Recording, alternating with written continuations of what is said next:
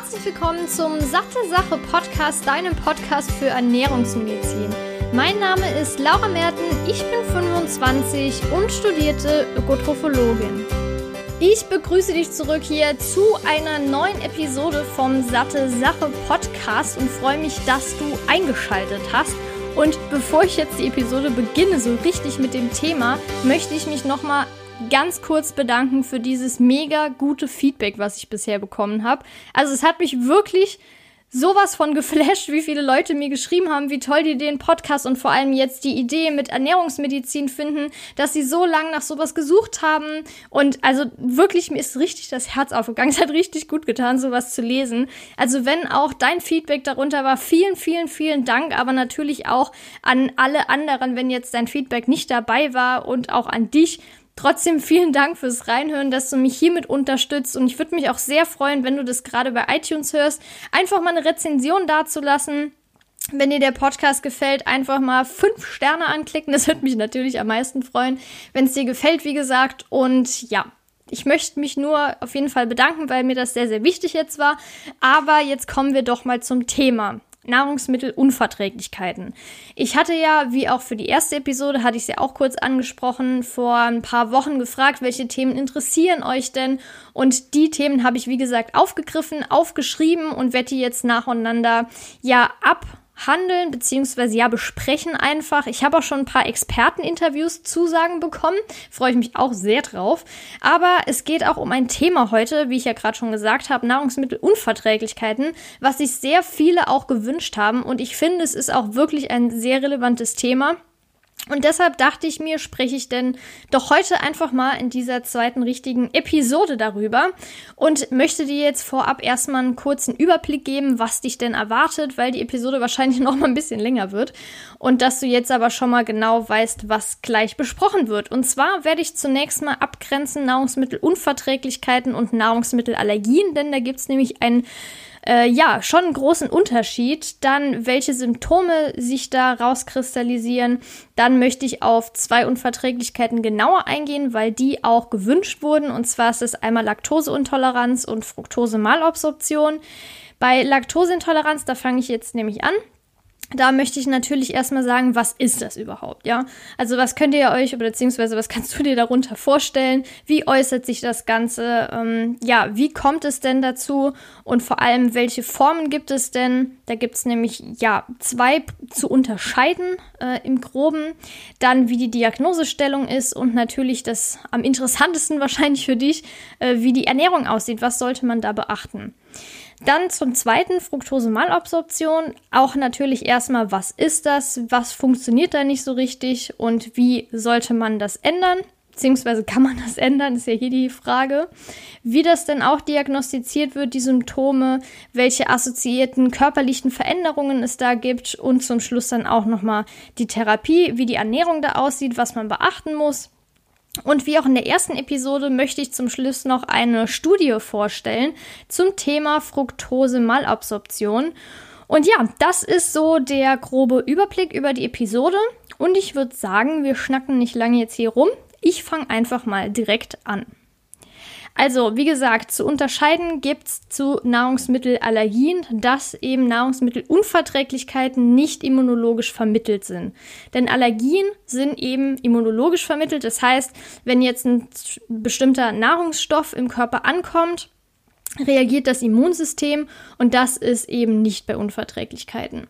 Das heißt, eine Unverträglichkeit wäre jetzt zum Beispiel hier sowas wie Laktoseintoleranz und Fructosemalabsorption, aber auch solche Dinge wie Nahrungsmittelvergiftungen, dann Enzym Effekte, die eben auch nicht immunologisch vermittelt sind, aber auch psychische Reaktionen, pseudoallergische Reaktionen, wie zum Beispiel Histaminintoleranz oder eine Überempfindlichkeit auf Glutamat. Das nennt man ja auch das China-Restaurant-Syndrom, hast du bestimmt auch schon mal gehört.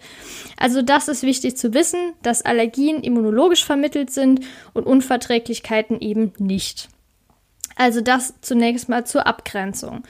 Dann gerade bei Nahrungsmittelunverträglichkeiten, das äußert sich über, ich nenne es jetzt mal grob gesprochen, Magen-Darm-Beschwerden, also sowas wie Durchfall, Bauchschmerzen, Blähungen, Völlegefühl, aber auch so Übelkeit, Erbrechen, Aufstoßen und auch Verstopfung. kann alles auftreten.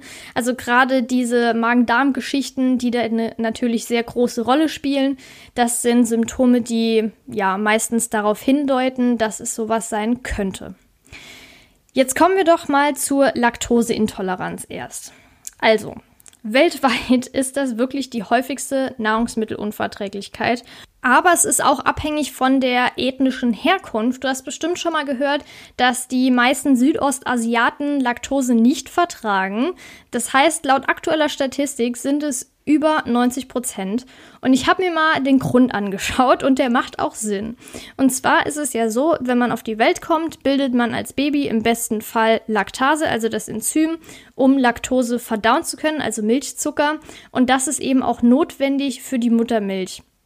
Denn Muttermilch enthält auch Laktose und das Baby braucht ja dann Laktase, um das zu verdauen. Allerdings ist es auch so, dass nach der Geburt meistens dann damals gar keine Milchprodukte zur Verfügung gestanden haben, denn die Milchwirtschaft war damals in diesen Regionen noch nicht sehr ausgeprägt. Das heißt also, das Kind, das Baby hat dann irgendeine andere Nahrung bekommen und der Körper dachte sich, warum soll ich überhaupt Laktase, das Enzym noch bilden? Ich brauch's doch gar nicht mehr. Und dann ist eben auch das Problem, dass später keine Laktase mehr gebildet wird im Erwachsenenalter. Und das ist dann wiederum der Grund, warum die meisten Südostasiaten keine Laktose vertragen. Im Vergleich dazu sind es, auch wenn es weltweit die häufigste Nahrungsmittelunverträglichkeit ist, in Mitteleuropa nur ungefähr 5 bis 20 Prozent betroffen. In Indien, habe ich jetzt gelesen, sind es ungefähr 60 bis 80 Prozent. Also man sieht da schon einen großen Unterschied. Man merkt einfach, dass hier ja in Mitteleuropa diese ganzen Babynahrungsergänzungsmittel oder diese ganze, ja, die Pulver und was es alles gibt, ausgeprägte sind schon seit mehreren Jahren. Und ich gehe davon aus, dass es auch daran liegt, weil die Babys ja nach dem Stillen diese ganze Folgenahrung bekommen und äh, vielleicht ja einfach diese Pulver, wo dann Laktose drin ist und alles Mögliche und generell auch Milchprodukte bekommen und deshalb das Enzym ja auch gebraucht wird vom Körper für Laktose zu verdauen und dass das im Vergleich jetzt zu den Südostasiaten der Grund ist, warum hier mehr Leute Laktose vertragen. Laktoseintoleranz nennt man auch Laktosemaldigestion, das heißt, dass man es nicht richtig verdauen kann, jetzt grob gesprochen.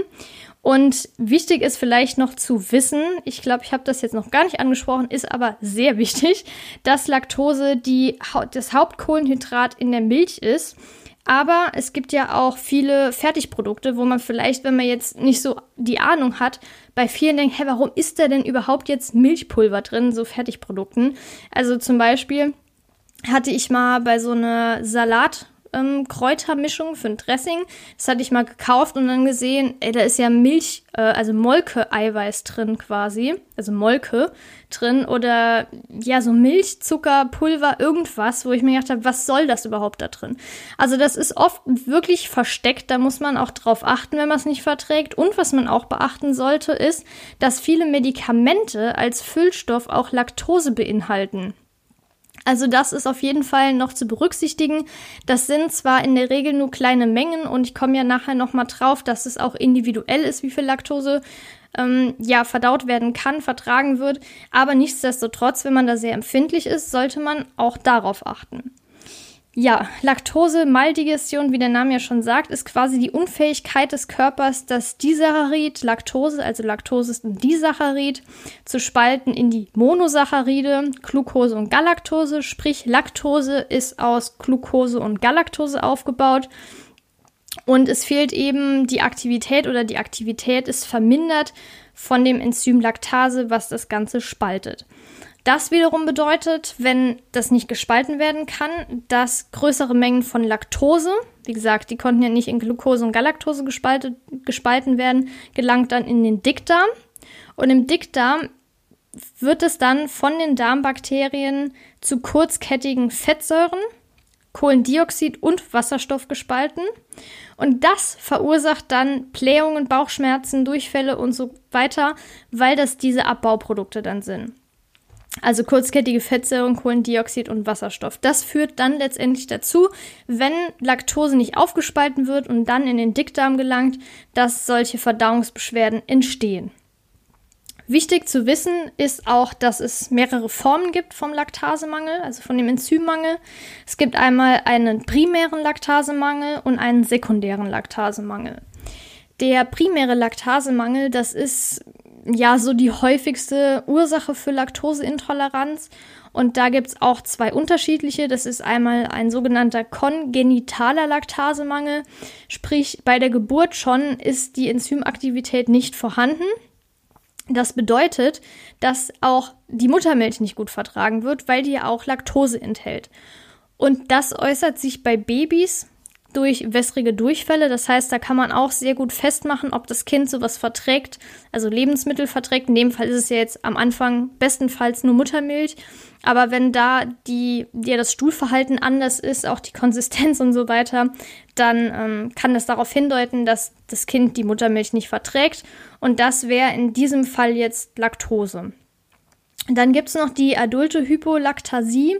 Das ist aufgrund einer genetischen Veranlagung und da ist es nicht so, dass es direkt angeboren ist, sondern im Laufe des Lebens, meistens so zwischen dem zweiten und fünften Lebensjahr, ähm, ja eine Abnahme von der Enzymaktivität, also von der Laktaseaktivität gibt. Und das bedeutet, dass man im Erwachsenenalter so gut wie gar keine Laktose mehr verträgt, weil die Aktivität von der Laktase, von dem Enzym so gut wie gar nicht mehr vorhanden ist. Das war jetzt der primäre. Dann gibt es noch den sekundären Laktasemangel. Das ist kein genetischer Defekt. Und zwar entsteht der sekundäre, wenn die Oberfläche von der Dünndarmschleimhaut durch eine andere Erkrankung gereizt, geschädigt wird. Und dann kommt es durch eine Reduktion von der funktionellen Darmoberfläche, dass die Resorptionsoberfläche, also quasi die Oberfläche, die dafür zuständig ist, dass bestimmte Stoffe in die Zellen aufgenommen werden können, im Darm ist vermindert. Und das bedeutet auch, dass die Laktaseaktivität eingeschränkt wird. Und das sind zum Beispiel auch so Sachen wie chronisch entzündliche Darmerkrankungen, also Morbus Crohn, Colitis ulcerosa, die eben die Darmschleimhaut, ähm, also Dünndarmschleimhaut und auch die Darmoberfläche sehr schädigen. Ähm, und das wiederum kann halt dazu führen, dass diese Resorptionsfläche verringert wird, angegriffen wird und dadurch auch das Laktase, die Laktase, also das Enzym, nicht mehr ausreichend produziert werden kann. Ja, also das sind die beiden Formen vom Laktasemangel. Jetzt ist natürlich die Frage, ich hatte ja gerade schon gesagt, dass das bei Babys oft über den Stuhl diagnostiziert werden kann, wenn die am Anfang gestillt werden. Und dann später bei den sekundären äh, Laktasemangel muss es ja auch noch irgendwelche Diagnosemöglichkeiten geben. Also manche kann man auch natürlich am Anfang anwenden, ähm, aber es gibt auch welche, die kann man später noch anwenden. Und das ist zum einen mal die Blutzuckermessung, das nennt man auch Laktosebelastungstest. Und zwar wird da der Blutzuckerspiegel bestimmt, erstmal bevor man Laktose einnimmt, damit man so einen ja, Basalwert hat. Das ist dann der Ausgangswert. Und dann nimmt man 50 Gramm Laktose ein, in Wasser gerührt zum Beispiel. Und dann wird, nachdem das vor der Einnahme gemessen wird, nochmal nach einer Stunde und nach zwei Stunden gemessen. Und dann wird geguckt, wie ist der Blutzuckerspiegel angestiegen. Und wenn der jetzt mehr als 20 Milligramm pro Deziliter angestiegen ist, bedeutet das, dass es keine Laktoseintoleranz ist, denn das Daran sieht man, dass Laktose genug in Glucose und Galaktose aufgespalten werden kann und aufgenommen werden kann in Form von Glucose dann, weil Glucose ja auch den Blutzuckerspiegel steigen lässt. Und wenn der genug steigt, also über diese 20 Milligramm pro Deziliter, deutet das darauf hin, hey, hier ist genug Aktivität von Laktase, das wird alles cool aufgespaltet, äh, aufgespalten und aufgenommen, alles in Ordnung. Das Problem ist, dass das auch oft ähm, bei Diabetikern nicht ganz so exakt sein kann. Also es kann beeinflusst werden, weil Diabetiker, hatte ich ja in der letzten Episode schon gesagt, da eben auch das Problem haben mit Blutzuckerspiegel und so weiter. Und da gibt es dann noch andere Möglichkeiten, zum Beispiel den H2-Atemtest. Der ist im Prinzip bei der Diagnosestellung so der Goldstandard, das sagt man ja immer, ähm, dass Goldstandard quasi das Mittel erster Wahl ist, mehr oder weniger. Und da wird die Wasserstoffkonzentration in der ausgeatmeten Luft gemessen. Und zwar erst vorher, erstmal vorher, wie eben, als Basiswert. Dann nimmt man, wie auch bei dem Blutzuckertest, 50 Gramm Laktose. Dann wird erstens äh, erst gemessen nach 15 Minuten, dann nach 30, dann nach 60 und dann nach 90 Minuten nochmal und zum Schluss nach zwei Stunden. Und da kannst du dir auch den Wert 20 merken, aber in einer anderen Einheit und zwar sind das Parts per Million. Eigentlich ist die Einheit, wird nicht mehr so oft genutzt, aber in dem Fall jetzt schon. Ähm, und wenn die über 20 ppm ansteigt, dann liegt eine Laktose-Maldigestion vor, sprich die Laktose wird nicht gut verdaut. Problem an der ganzen Sache ist, dass es auch hier Störfaktoren gibt. Allerdings sind die nicht ganz so, also die sind vermeidbar. Zum Beispiel sind Störfaktoren sowas wie schlechte Mundhygiene. Das kann zu einem sehr schnellen und sehr frühen Anstieg führen. Dann aber auch so Dinge wie Kaugummi kauen zwölf Stunden vor dem Test. Also ich meine, das kann man ja auch einfach nicht machen. Oder auch zum Beispiel sehr üppige Mahlzeiten am Abend davor oder Haftmittel am Untersuchungstag bei Prothesen. Da kann man ja schon drauf achten, wenn man diese Untersuchung macht, dass man das eben nicht tut. Anders als jetzt bei Diabetikern, da ist das mit der Blutzuckermessung schon nicht so optimal. Deshalb wäre dieser Test jetzt beispielsweise eine Alternative. Dann gibt es noch einen anderen Atemtest, das ist der 13C-Atemtest. Und zwar würden da, werden da auch 50 Gramm Laktose gegeben. Allerdings ähm, ist das eine 13C markierte Laktose. Das ist ziemlich kompliziert, aber wichtig ist eigentlich nur zu wissen, dass hier mit einer Massenspektronomie gemessen wird. Deshalb wird die Laktose auch markiert vorher und dann wird geguckt, wie viel kommt davon denn aus der Atemluft raus, beziehungsweise wie ist das Verhältnis von dem 13 CO2 und 12 CO2. So. Und wenn da ein Anstieg über 2 ist, nicht 20, sondern 2, zeigt das, dass es eine ausreichende Laktaseaktivität gibt und alles in Ordnung ist. Der letzte Test, der auch noch so durchgeführt wird, ist die Genotypisierung. Das ist jetzt zum Beispiel ähm, ja eine Diagnoseform, wenn man gucken will, ist es ein primärer Laktasemangel, sprich ähm, ist eine genetische Veranlagung vorhanden, da wird dann eine Blutprobe entnommen. In dem Fall wird dann da auf die Leukozyten äh, die, werden die Leukozyten angeschaut, also die weißen Blutkörperchen. Oder es gibt auch einen Wangenabstrich. Ähm, Problem ist halt, weil es ja, ja, weil es einfach nach den Genen geschaut wird, dass dieser sekundäre Laktose, äh, Laktasemangel, also eine sekundäre Laktoseintoleranz nicht berücksichtigt wird. Weil da ist es ja, wie ich gerade eben gesagt habe, nicht ähm, genetisch bedingt, sondern eben erworben durch zum Beispiel ja, Darminfektionen und so weiter. Also das wird leider nicht mit erfasst. Sprich, Goldstandard bleibt aktuell noch der H2-Atemtest, der eigentlich in den meisten Fällen ja am aussagekräftigsten ist. So, dann kommen wir jetzt zu dem interessantesten Teil. Und zwar ist das der Therapie und gerade Ernährungstherapie. Es gibt ja auch noch Enzympräparate, die eingenommen werden können. Da gehe ich aber erst nach der Ernährung drauf ein. Also generell ist es wichtig, dass die individuelle Toleranz getestet werden muss, weil es gibt Menschen, die vertragen, was weiß ich, noch 20 Gramm Laktose am Tag. Es gibt Menschen, die vertragen noch 5 Gramm Laktose am Tag. Es gibt Menschen, die vertragen gar keine Laktose. Die bekommen direkt Verdauungsprobleme. Und deshalb ist das eben wichtig zu wissen, um daran in Anführungszeichen arbeiten zu können oder um das im Hinterkopf zu behalten und darauf aufbauend seine Ernährung anzupassen und darauf zu achten, was man isst. Das ist quasi auch so, ja, ein aussagefähiger Anhaltspunkt, wenn man sich einfach mal selbst, ähm, wenn man sich selbst mal überlegt, wie bekommt mir das, wenn ich jetzt zum Beispiel äh, hier ein, was weiß ich, ein Joghurt esse. Ne? Und wenn es einem dann nicht so gut geht, dann kann man mal überlegen, vielleicht kommt es daher. Und deshalb gibt es die Möglichkeit, so eine Art ja, Diät zu machen, um diese individuelle Toleranz zu bestimmen. Und zwar ist es so, dass man sich erstmal vier bis sechs Wochen laktosefrei ernährt, also komplett laktosefrei. Und dann werden Milchprodukte nach und nach wieder eingeführt. Wichtig ist hier, dass jetzt nicht direkt Milchprodukte mit einer extrem hohen Laktosekonzentration eingeführt werden, sondern so nach und nach erst eine niedrige, dann mittel, da komme ich gleich nochmal drauf, welche Lebensmittel das sind, und das eben so zu steigern. aber erstmal vier bis sechs Wochen gar keine Laktose, damit das quasi nochmal so ein, ja, wie soll ich sagen, so ein Reset ist, dass der Körper äh, sich jetzt nicht unbedingt damit beschäftigen muss. Wie gesagt, es ist halt einfach auch wichtig zu wissen, weil nicht immer komplett auf Laktose verzichtet werden muss. Denn es reicht auch oft einfach aus, wenn man sich nur mit einer geringen Menge Laktose ernährt. Und das sind in vielen Fällen 8 bis 10 Gramm Laktose pro Tag.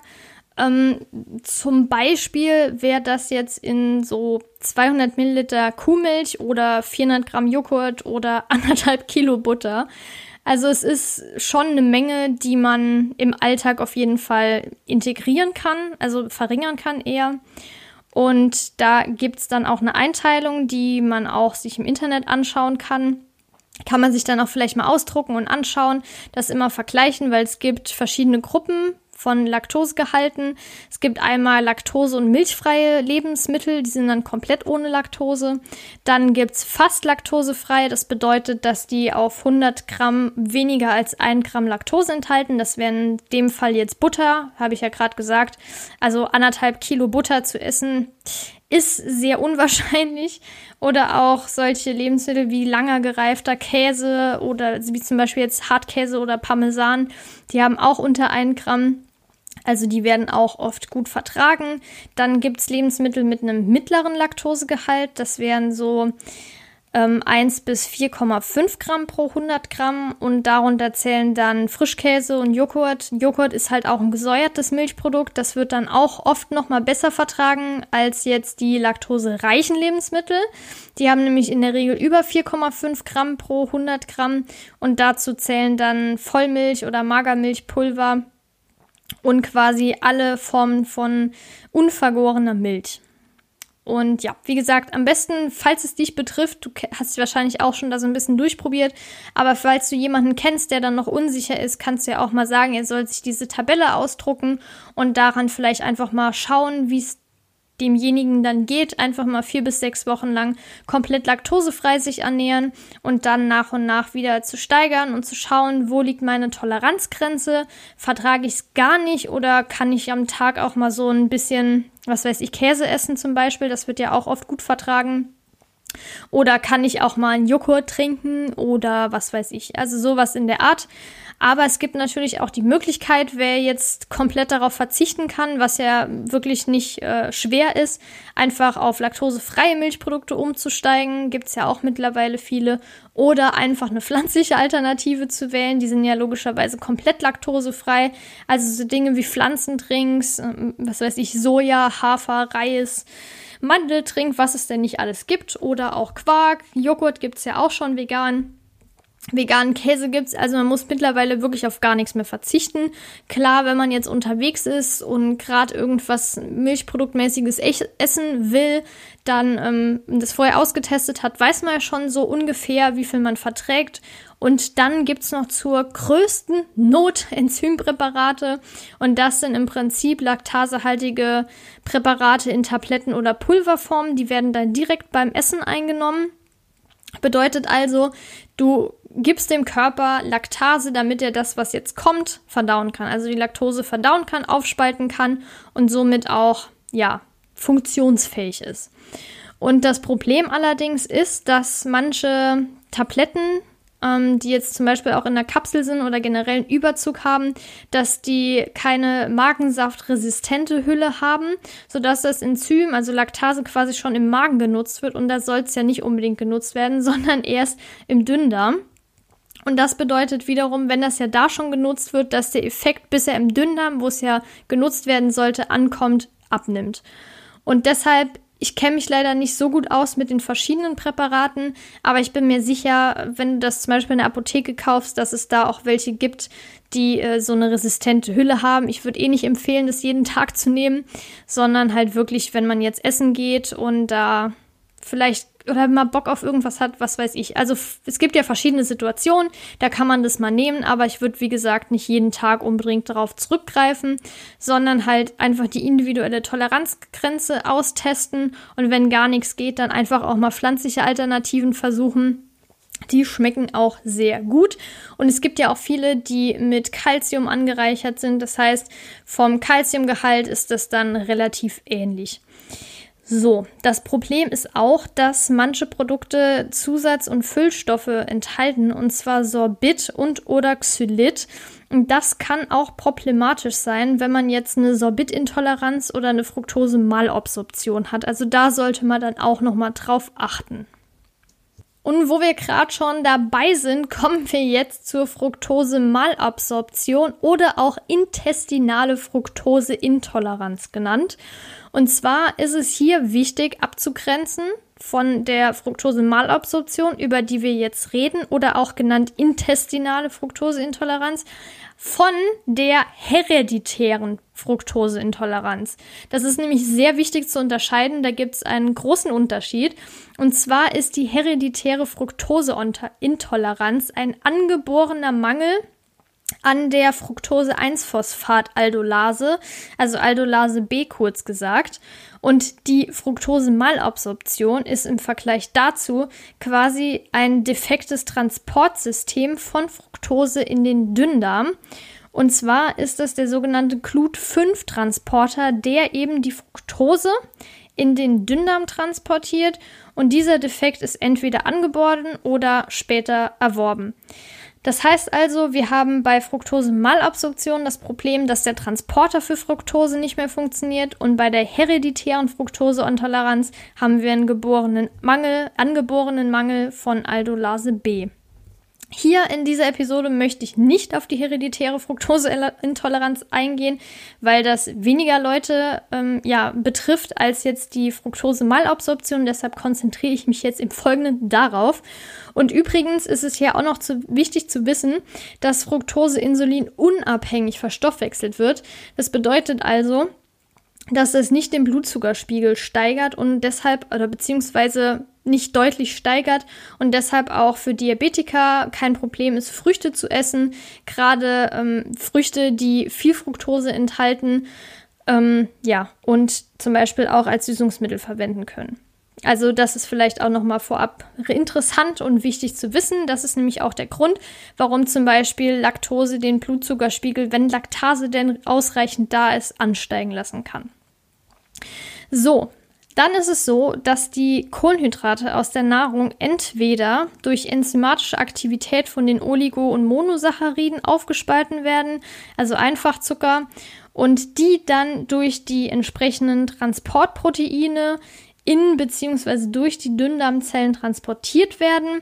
Und dieser Transporter, also Clut5, der befördert dann die Fructose in die Dünndarmzellen. Das Ganze versuche ich jetzt noch mal ein bisschen einfacher auszudrücken. Also wenn du die Kohlenhydrate nimmst aus der Nahrung, die müssen ja irgendwie auch noch mal ja gespalten werden. Das bedeutet also, wenn die gespalten werden durch enzymatische Aktivität und die enzymatische Aktivität, die kommt dann äh, von den Oligo- und Monosacchariden, von denen werden die dann aufgespalten, die Fructose, die Kohlenhydrate und dann gibt es bestimmte Transportproteine und die transportieren dann mit dem Clut5-Transporter die Fructose in den Dünndarm, in die Dünndarmzellen. Wenn man jetzt denn einen Defekt hat und dieser gute alte Transporter nicht mehr funktioniert, dann äußert sich das auch durch eine eingeschränkte Resorptionskapazität für Fruchtzucker, also Fructose, sprich, die kann nicht mehr richtig aufgenommen werden und das bedeutet dann quasi dieses klinische Bild der Fructose-Malabsorption. Das heißt, wenn die Resorption eingeschränkt ist und Fructose nicht mehr richtig aufgenommen werden kann. Problem ist, dass diese Transportkapazität auch durch andere Kohlenhydrate beeinflusst wird, wie zum Beispiel Sorbit. Da ist das Problem, dass Sorbit an sich, das hatte ich ja gerade eben schon angesprochen, die Resorptionskapazität von Fructose schon vermindert, also unabhängig jetzt, falls da ein Defekt vorliegt. Oder auch Glucose. Aber bei Glucose ist das Gute, dass es die Resorptionskapazität von Fructose verbessert. Und das ist auch der Grund, warum viele Saccharose bei ähm, Fructose-Malabsorption gut verbrauch, äh, ver, äh, aufnehmen können.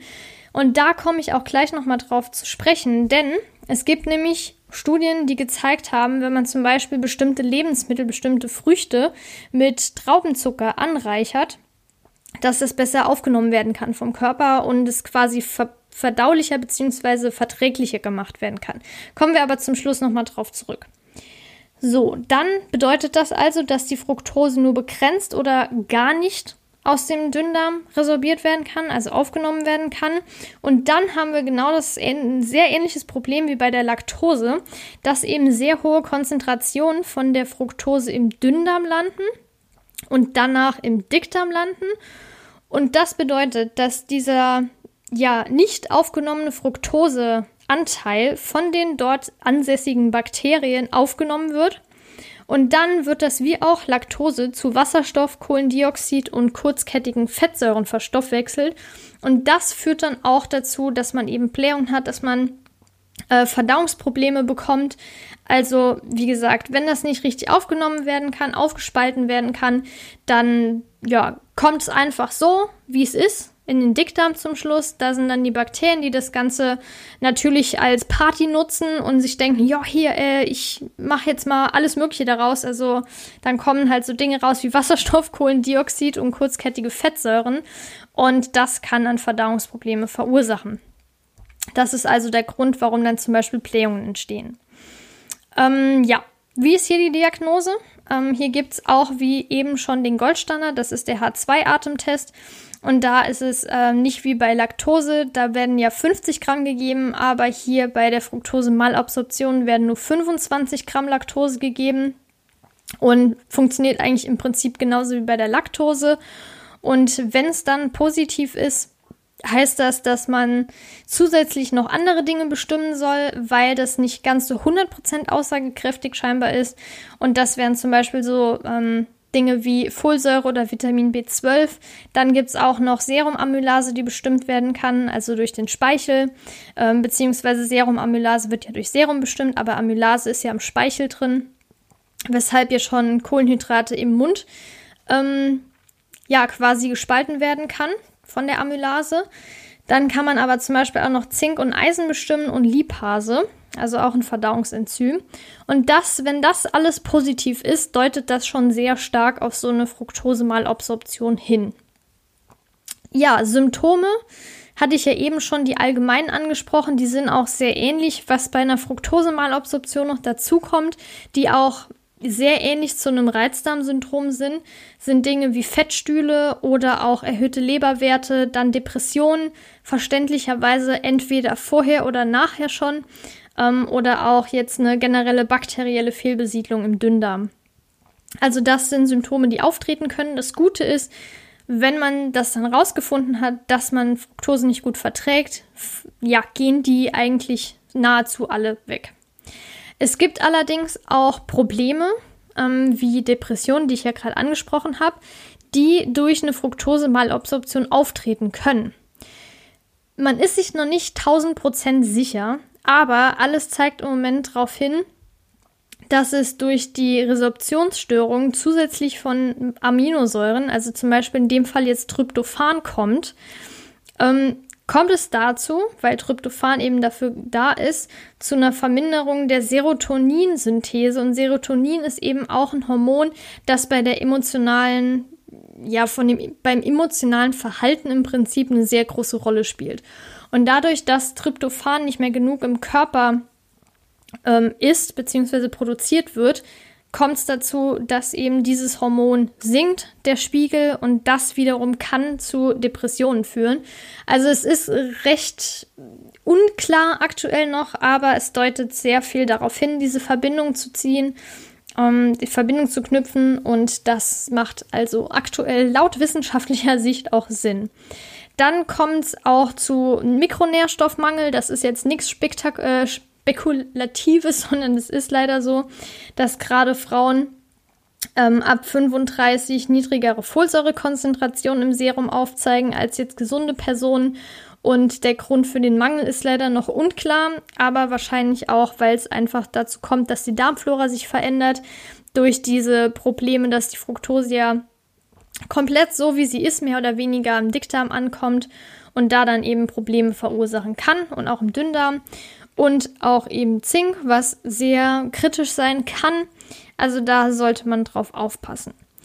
So, wichtigster Part ever, Therapie. Und zwar haben wir hier das Wichtige, natürlich soll man die Fructosezufuhr reduzieren. Aber wie ich ja eben schon gesagt habe, ist es auch wichtig, auf Sorbit zu achten, weil Sorbit ja diesen Glut-5-Transporter blockiert und im Prinzip ja diese Fructose-Malabsorption noch verschlimmert.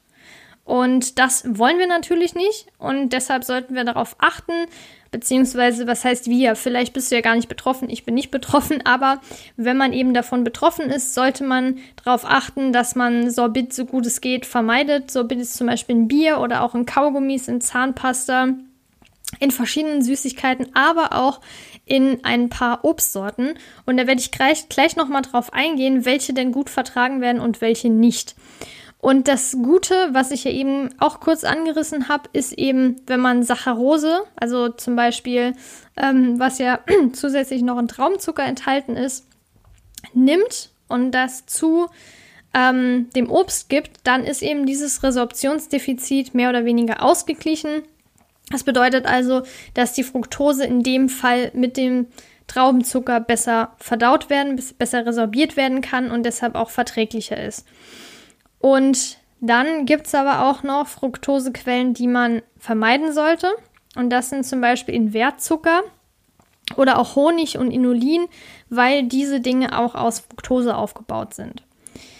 Ähm, also wichtig zu wissen, ich weiß nicht, ob ich das jetzt vielleicht unverständlich ausgedrückt habe. Äh, Traubenzucker enthält ja nicht nur Saccharose, aber da Traubenzucker auch Saccharose enthält, wird es eben auch ähm, als ja, Zusatz quasi zu dem Obst genutzt, damit diese Fructose besser, ver, ähm, besser ja, vertragen wird. Genau. So, dann die Frage, welche Obstsorten kann ich denn noch essen? Welche sollte ich vielleicht lieber meiden? Obstsorten, die gut vertragen werden, sind Banane, Avocado. Avocado ist ja auch ein Obst, auch eine Frucht, die wird auch gut vertragen. Oder auch zum Beispiel Rhabarber mit Traumzucker zusammen. Das Interessante ist, damals, als ich noch gar keinen Plan hatte, dachte ich, dass Banane, weil die ja so süß ist, bestimmt ganz, ganz schlecht ja nur ähm, vertragen wird, wenn man so eine Fructosemalabsorption hat. Aber interessanterweise ist es nicht so, denn Banane wird in der Regel sehr gut vertragen. Oder gut, sehr sollte man vielleicht ein bisschen ausklammern, äh, einklammern. Aber ja, es wird auf jeden Fall von den Obstsorten gut vertragen. Was mittelgut vertragen wird, sind zum Beispiel so ein, ja, eine Krütze oder ein Kompott aus Papaya, Litchi, Kiwi, Heidelbeeren, Aprikosen, aber auch so Dinge wie Ananas und Grapefruit, Sauerkirschen und manche vertragen auch ein bisschen Marmelade, also so ein Teelöffel ungefähr. Nicht alle, aber wie gesagt, da gibt es ja auch eine Toleranzgrenze, die nicht ganz so ja flexibel ist wie bei Laktose, aber dennoch gibt es eine Toleranzgrenze, die ein bisschen abweicht von Person zu Person. Und was aber von den meisten gar nicht vertragen wird, sind Trockenfrüchte, also auch Datteln, Feigen, Pflaumen und so weiter. Aber interessanterweise auch Apfel und Birnen, wo ich ja eigentlich im Vergleich zu Bananen dachte, die werden gut vertragen, weil die ein bisschen saurer sind. Aber nein, die werden nicht gut vertragen, genauso wenig wie Trauben. Ja, also das sollte man auf jeden Fall bei einer Fructose-Malabsorption beachten, dass diese Obstsorten eben gut oder weniger gut vertragen werden und dass man eben auch auf Sorbit achtet und wenn man jetzt beispielsweise mega Lust auf Rhabarber hat oder auf Heidelbeeren oder auf Pfirsich, die ja mittelgut vertragen werden, kann man da ja einfach ein bisschen Traubenzucker dazugeben und dann wird es in der Regel besser vertragen. Ja, jetzt sind wir am Ende von den Dingen. Jetzt möchte ich auf jeden Fall noch die Studie vorstellen, weil ich die auch sehr interessant finde. Ich verlinke die selbstverständlich nochmal unten, wie alle anderen Quellen. Auch zum Beispiel das ähm, Ernährungsmedizinbuch vom Thieme Verlag, was ich ja zugeschickt bekommen habe. Da habe ich mich ja echt gefreut, wie so ein Honigkuchenpferd. Hatte ich auch bei Instagram geteilt. Ähm, das ist wirklich ein phänomenal gutes Buch. Also wenn du das Geld hast und dich interessierst, ich kann es dir auf jeden Fall empfehlen. Ich schreibe nochmal unten hin, wie das heißt. Da werde ich jetzt wahrscheinlich unter jeder Episode das schreiben, weil ich das als Basis auf jeden Fall sehr gut nutzen kann. Und deshalb, also wie gesagt, du kannst dir das unten gerne nochmal angucken, genau wie die Studie, denn die sollte untersuchen, ob oral verabreichte Xylose-Isomerase, also auch ein Enzym, was quasi die umkehrende Isomerisierung von Glucose und Fructose katalysiert und die wiederum die Atemwasserstoffausscheidung, wie wir eben bei dem H2-Atemtest gehört haben, bei Patienten verringern soll. Das heißt also, dass Fructose nicht mehr als Klumpen, sage ich jetzt mal, im Darm landet, sondern wirklich gespalten wird. So, dafür haben dann die Probanden 25 Gramm Fructose bekommen. Das wurde dann in 100 Milliliter Wasser eingerührt. Und dazu gab es dann eine Kapsel, wo eben Xylose Isomerase drin war. Das ist eine doppelblinde Placebo-Studie. Das bedeutet, dass weder die Patienten, also die Probanden wissen, noch die Studiendurchführer, also die, sage ich jetzt mal, äh, Forscher, wer was bekommt. Also es gab natürlich auch Placebo-Kapseln ähm, und die, die Forscher und die Probanden wussten nicht, bekommen die jetzt eine Placebo-Kapsel oder nicht. Also das ist immer ein sehr gutes Design, wenn man da wirklich nicht weiß, wer was bekommt. Und wenn es generell mit Placebo-Effekt ist, es gibt natürlich immer irgendwelche Kritikpunkte, aber auf jeden Fall ist das schon mal eine gute Voraussetzung gewesen. Und da wurden verschiedene Parameter dann betrachtet. Einmal Bauchschmerzen, Übelkeit und auch noch Blähungen, weil diese drei wirklich so mit die häufigsten ähm, ja, Dinge sind, die, also die häufigsten Symptome einfach sind, die auftreten. Und dann wurde geguckt, wenn man diese Xylose-Isomerase bekommen hat, also oral, die wurde quasi eingenommen, getrunken, ob sich dann die Ausscheidung von diesem Atemwasserstoff nach der Einnahme ähm, ändert, quasi, wenn man Fructose eingenommen hat. Und dann wurde gezeigt, dass Übelkeit und Bauchschmerzen tatsächlich sich signifikant verbessert haben durch diese Xylose-Isomerase. Und bei Blähungen gab es jetzt keinen signifikanten Unterschied, aber ich denke, bei so Dingen wie Übelkeit, ähm, und äh, Bauchschmerzen ist ja auf jeden Fall schon mal ein guter Effekt nachzuweisen. Ja, und das ist auch der Grund, ähm, beziehungsweise der Grund ist, dass Fructose ja dann dadurch leichter nochmal in Glucose umgewandelt werden kann und so mit besser aufgenommen werden kann und nicht mehr im Darm rumschwirrt. Und ja, das ist im Prinzip ähnlich, also natürlich nicht genauso zu vergleichen, aber ein bisschen kann man sehen wie Laktase im Prinzip, dass man das Enzym einnimmt und es dann aufgespalten werden kann. Und in dem Fall wäre es dann auch so, dass durch, dass durch diese Xylose-Isomerase Fructose aufgespalten werden kann und so besser verdaut werden kann, aufgenommen werden kann. Und das ähm, führte dann wiederum zur Verbesserung. Also auf jeden Fall eine gute Studie, die was Gutes rausgefunden hat. Und das könnte man auch bestimmt in Zukunft in der Therapie verwenden. Begleitend natürlich zur Ernährungstherapie, die ja doch den Hauptteil ausmachen sollte. Ich bin mir jetzt auch nicht sicher, inwiefern das verbreitet ist mit diesen äh, Xylose-Isomerase-Kapseln. Da habe ich jetzt keine Praxiserfahrung, aber ich denke, dass das auf jeden Fall schon mal ein guter Schritt ist, eine gute Idee und dass das, wie gesagt, auch begleitend eingesetzt werden kann. Ja, jetzt habe ich viel geredet und ich gehe davon aus, ich kenne das ja selber, man kann nicht mehr genau sich alles merken, was ich von Anfang an gesagt habe. Deshalb will ich noch mal eine kurze Zusammenfassung geben zum Schluss, um mich bis hier äh, mich an der Stelle schon mal bedanken, dass du bis hierhin zugehört hast. Freut mich wirklich sehr. Und wie gesagt, wichtig zu wissen, Nahrungsmittelunverträglichkeiten sind keine Allergien, weil sie nicht immunologisch vermittelt sind. Das heißt, das Immunsystem vom Körper reagiert nicht darauf, ähm, wenn jetzt zum Beispiel Laktose ähm, gegessen oder getrunken wird, aufgenommen wird, sondern das ist zum Beispiel, weil ein Enzym fehlt oder weil der Transporter, damit Fructose in den Darm kommt, nicht richtig funktioniert und nicht, weil das Immunsystem reagiert. Symptome sind Magen-Darm-Symptome, also so Dinge wie Durchfall, Völlegefühl, Übelkeit, Verstopfungen und so weiter. Dann haben wir Laktoseintoleranz angesprochen, dass es ja die weltweit häufigste Nahrungsmittelunverträglichkeit ist, allerdings auch abhängig von der ethnischen Herkunft. Das heißt, dass Südostasiaten über 90 Prozent äh, Wahrscheinlichkeit haben, Laktasemangel zu haben. Das heißt, laktoseintolerant sind im Prinzip.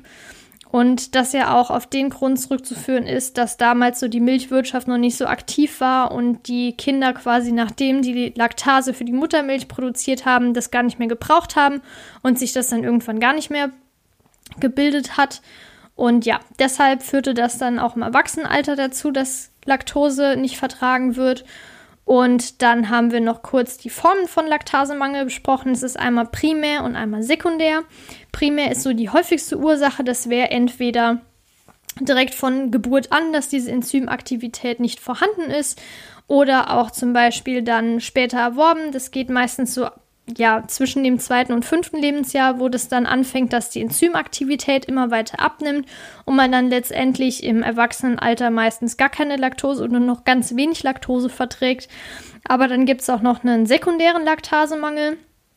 Das ist kein genetischer Defekt wie bei der primären Form, sondern das entsteht dann durch ja, andere Erkrankungen, die die Dünndarmschleimhaut ja schädigen im Prinzip und dadurch kommt es dann zu einer ja, verringerten Aufnahme, Oberf Aufnahmefläche, also Resorptionsfläche im Darm und deshalb ist die Laktaseaktivität ebenfalls eingeschränkt.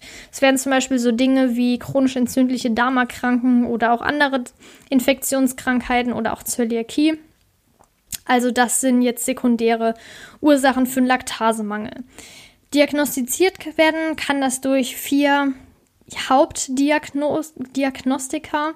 Es wäre zum einen der H2-Atemtest, der auch genau wie bei Fructose-Malabsorption so der Goldstandard ist, in dem ähm, Laktose oder Fructose aufgenommen wird und dann geschaut wird, wie hoch die Wasserstoffkonzentration in der Luft ist, die man dann ausatmet, nach der Belastung, also nach einer bestimmten Zeit, wenn man das eingenommen hat. Und je nachdem, wie hoch der steigt, ähm, wird dann eben gesagt, hier es liegt eine vor oder eben nicht. Dann gibt es noch den Blutzuckermessungstest bei Laktose, bei Fructose nicht, sondern nur bei Laktose, weil Laktose ja an Galaktose und Glucose gespalten wird. Und wenn der Blutzucker ansteigt über diese 20 Milligramm pro Deziliter nach dieser einen und zwei Stunden, das bedeutet, es ist ausreichend Laktaseaktivität da, es kann ausreichend gespalten werden, die Laktose, und alles ist gut. Dann gibt es noch den 13C-Atemtest, im Prinzip sehr ähnlich, nur dass die Laktose markiert wird, weil es dann durch Infrarot ausgewertet werden kann. Und dann gibt es noch für den primären Laktasemangel zu diagnostizieren die Genotypisierung. Das heißt, es werden, wird eine Blutprobe genommen und geschaut, gibt es eine genetische Veranlagung, aber da wird eben nur das Primäre berücksichtigt und natürlich nicht das Sekundäre, weil das ja nicht genetisch ist. Zum Schluss ging es dann um die Therapiemöglichkeiten. Also zum einen natürlich die Ernährungstherapie, indem man die individuelle Toleranz rausfindet, indem man sich erstmal vier bis sechs Wochen laktosefrei komplett ernährt und dann nach und nach wieder Laktose einführt. Erst laktosearme Milchprodukte wie zum Beispiel Butter oder Hartkäse und dann langsam steigert. Das heißt danach eher so, ja, mittlerer Laktosegehalt, sowas wie Joghurt oder Frischkäse, also gesäuerte Milchprodukte und dann erst diese laktosenreichen Lebensmittel wie Vollmilch oder Magermilchpulver, weil das ja eben auch unvergoren ist und nicht so gut vertragen wird meistens. Und bei den meisten Leuten werden so 8 bis 10 Gramm Laktose am Tag vertragen. Das bedeutet, das wären ungefähr 200 Milliliter Kuhmilch oder 400 Gramm Joghurt, also schon eine gute Menge. Aber ja, da muss man, wie gesagt, seine individuelle Toleranzgrenze rausfinden. Dann gibt es noch die Möglichkeit, wenn man gar nicht drauf verzichten möchte, entweder natürlich komplett laktosefreie Produkte zu essen, aber natürlich auch Enzympräparate. Das heißt, ähm, quasi Laktase, das Enzym zum Einnehmen. Das, ist man, das nimmt man dann zum Essen, damit der Körper das Enzym hat zum ja, verdauen quasi zum Aufspalten. Problem ist nur, dass manche Präparate eben keine magensaftresistenten Hüllen haben. Sprich, in der Magensäure wird dann die Hülle schon mal aufgelöst, sodass der Magen Laktase verwendet, was ja eigentlich nicht Sinn der Sache ist. Und im Dünndarm dann eben nur noch sehr, sehr wenig ankommt. Und das heißt, der Effekt ist eigentlich fast zunichte gemacht oder auf jeden Fall sehr gering. Und ja, wichtig ist auch darauf zu achten, dass viele Produkte ähm, den Zusatz- und Füllstoff Sorbit enthalten. Das wird auch nicht so gut vertragen, gerade wenn sich Fructose-Malabsorption noch dazugesellt und ja, eben sowohl Fructose als auch Laktose nicht gut vertragen wird. Dann Fructose-Malabsorption haben wir besprochen, auch intestinale Fructoseintoleranz genannt, nicht zu verwechseln mit hereditärer Fructoseintoleranz, die ein angeborener Mangel von Aldolase B ist und Fructose-Malabsorption eben ein defektes Transportsystem von Fructose in den Dünndarm hat, das entweder angeboren oder erworben ist. Das heißt also, dass der Clut-5-Transporter oder auch in geringem Maß jetzt Clut-2-Transporter, der aber jetzt nicht davon befallen ist, sondern Clut-5 eben, Fructose nicht weiter transportieren kann. Und das ist natürlich blöd, weil es dann auch nicht gespalten werden kann. Wichtig zu wissen ist auch noch, dass Fructose Insulin unabhängig verstoffwechselt wird. Deshalb sind Früchte auch für Diabetiker theoretisch geeignet. Und das Problem, genau wie bei Laktose, weshalb da auch der H2-Atemtest eingesetzt wird, dass eben, wenn die Laktose nicht aufgespalten wird, dass sie dann quasi im Dickdarm sich einlagert und dadurch dann auch Wasserstoff, Kohlendioxid und kurzkettige Fettsäuren von den Bakterien verstoffwechselt werden. Und das ist natürlich auch nicht so förderlich, weil das dann auch Blähung und so weiter verursacht. Und das sollte man natürlich vermeiden. Wenn man jetzt Sorbit nimmt, oder zumindest sorbithaltige Lebensmittel isst, kann das auch problematisch oder ist problematisch, weil das diese Resorptionskapazität von Fructose noch geringer macht, aber Glucose zum Beispiel das Ganze sogar verbessert. Und das ist auch der Grund, warum Saccharose bei Fructose-Malabsorption gut resorbiert werden kann, gut aufgenommen werden kann. Und das Gute ist, dass man in der Ernährungstherapie zum Beispiel bestimmte Obstsorten mit Traubenzucker anreichern kann, sodass quasi das Ganze besser vertragen wird. Sprich, ähm, ja, man kann es einfach Verträglichkeit, verträglicher machen, weil dieses Resorptionsdefizit von der Saccharose, die in dem Traubenzucker enthalten ist, ein bisschen ausgeglichen wird. Ja, dann Obstsorten, die nicht gut vertragen werden, sind solche wie Apfel oder Birne, Trauben, Trockenfrüchte, auf jeden Fall auch hier zu nennen. Was aber besser vertragen wird, sind Bananen oder auch Avocados und Rhabarber hier mit dem Zusatz zum Beispiel von Traubenzucker auch. Dann zum Schluss hatte ich ja noch die Studie vorge äh, vorgestellt, die im Prinzip gezeigt hat, wenn man äh, Xylose-Isomerase als Kapsel gibt, also ähnlich wie jetzt zum Beispiel Laktasetabletten, dass Fructose leichter umgewandelt werden kann in Glucose, die dann aufgenommen werden kann und somit weniger Probleme entstehen. Ich bin auf jeden Fall gespannt, was die Zukunft bringt, was es da noch alles so gibt bald. Ich werde dich auf jeden Fall auf dem Laufenden halten. Du kannst mir auch gerne bei, oder beziehungsweise uns bei Instagram folgen. Satte Sache heißen wir da. Und da sind so die aktuellsten Sachen, weil ich ja in der Regel jetzt nicht über ein Thema, außer da kommt jetzt was ganz Bahnbrechendes, äh, nochmal eine ewig lange Episode aufnehmen werde. Deshalb folg uns auf jeden Fall da. Oder was natürlich auch cool ist, wenn du irgendwas entdeckst, ähm, was jetzt total neu ist, dann schick mir das sehr, sehr gerne. Dann kann ich das ja auch verarbeiten. Äh, mich freut es natürlich auch immer, wenn ich Sachen zugeschickt bekomme, weil du oder beziehungsweise ihr ja auch so aufmerksam seid. Das ist echt cool. Und ja, wie gesagt, ich freue mich über jede Mail, äh, diesbezüglich. Ähm, über Feedback natürlich auch, vor allem positives Feedback, da geht mein Herzchen auf. Das motiviert übrigens, übrigens auch sehr. Das heißt, wenn dir der Podcast gefällt und du noch nicht ein, äh, Moment, nicht ein Sternchen, fünf Sternchen dagelassen hast, dann mach das sehr, sehr gerne bei iTunes, weil das mir hilft und natürlich auch dem Podcast zu wachsen. iTunes ist da ja auch so ein bisschen speziell, die wollen ja immer hier äh, super viele Bewertungen und super viele Downloads und so weiter. Also unterstützt mich sehr, sehr gerne. Ich meine, ich mache das Ganze hier kostenlos und ja, ehrlich gesagt bezahle ich sogar noch dafür. Also ist das für mich im Prinzip finanziell ein Minusgeschäft aktuell, aber es freut mich natürlich, wenn ich viele Menschen damit, man kann es ja schon weiterbilden nennen. Es macht mir auf jeden Fall sehr viel Spaß. Sonst würde ich es ja nicht machen. Aber nichtsdestotrotz ist so ein Motivationskick zwischendurch auch sehr, sehr hilfreich. Und deshalb würde ich mich auch freuen, wenn du nächste Woche, beziehungsweise in zwei Wochen, je nachdem, wann du das hörst, also auf jeden Fall bei der nächsten Episode wieder einschaltest. Du kannst auch den Podcast gerne kostenlos abonnieren, dann bekommst du auch eine Nachricht, wenn die nächste Episode hochgeladen wird. Man ist ja auch nicht jeden Tag in der App drin. Oder vielleicht doch, wer weiß. Und ja, genau, ich würde mich dann für heute verabschieden. Ich wünsche dir noch einen tollen Tag und dann sehen, beziehungsweise sehen. Ja, das wäre auch wunderschön, aber leider hören wir uns nur, beziehungsweise du hörst mich. Aber ich hoffe, das ist auch schon mal gut. Äh, ja, bei der nächsten Episode wieder. Und bis dahin, mach's gut. Deine Laura.